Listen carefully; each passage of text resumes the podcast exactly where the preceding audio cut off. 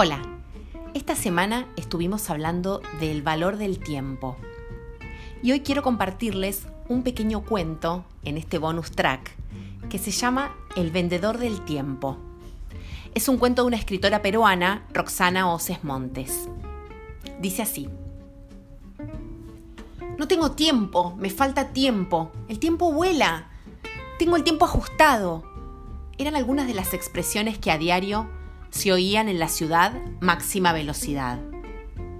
Ya se pueden imaginar que la gente caminaba muy deprisa, hablaban casi nada, desayunaban y almorzaban caminando, entre otras cosas más.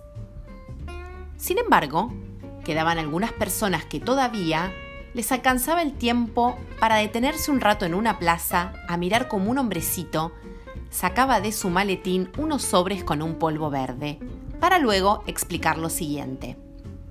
Esto es un preparado hecho a base de 100 hierbas traídas desde la sierra, China e India. Se toman ayunas durante 30 días. Luego se verán resultados sorprendentes como por ejemplo te sentirás muy muy relajado, con ganas de hacer tus cosas y con menos esfuerzo de lo acostumbrado.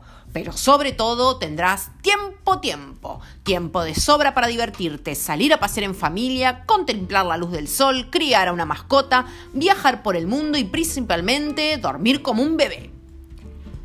Apenas terminó de venderlo y mencionar las propiedades del milagroso producto, y sin averiguar el precio, varios de los que estaban allí gritaron, ¡Dame uno! Yo, yo, yo también quiero, yo, uno para mí.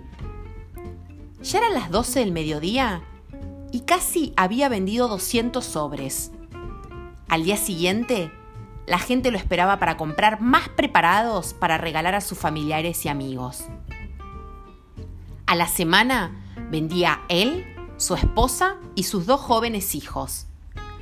A medio año alquilaron un puesto en el mercado para vender el producto al por mayor y menor. A los dos años abrió varias tiendas en todo el país y cada vez más el vendedor del tiempo, como lo llamaban sus clientes, tenía menos tiempo para compartir con su familia y dormir a sus anchas.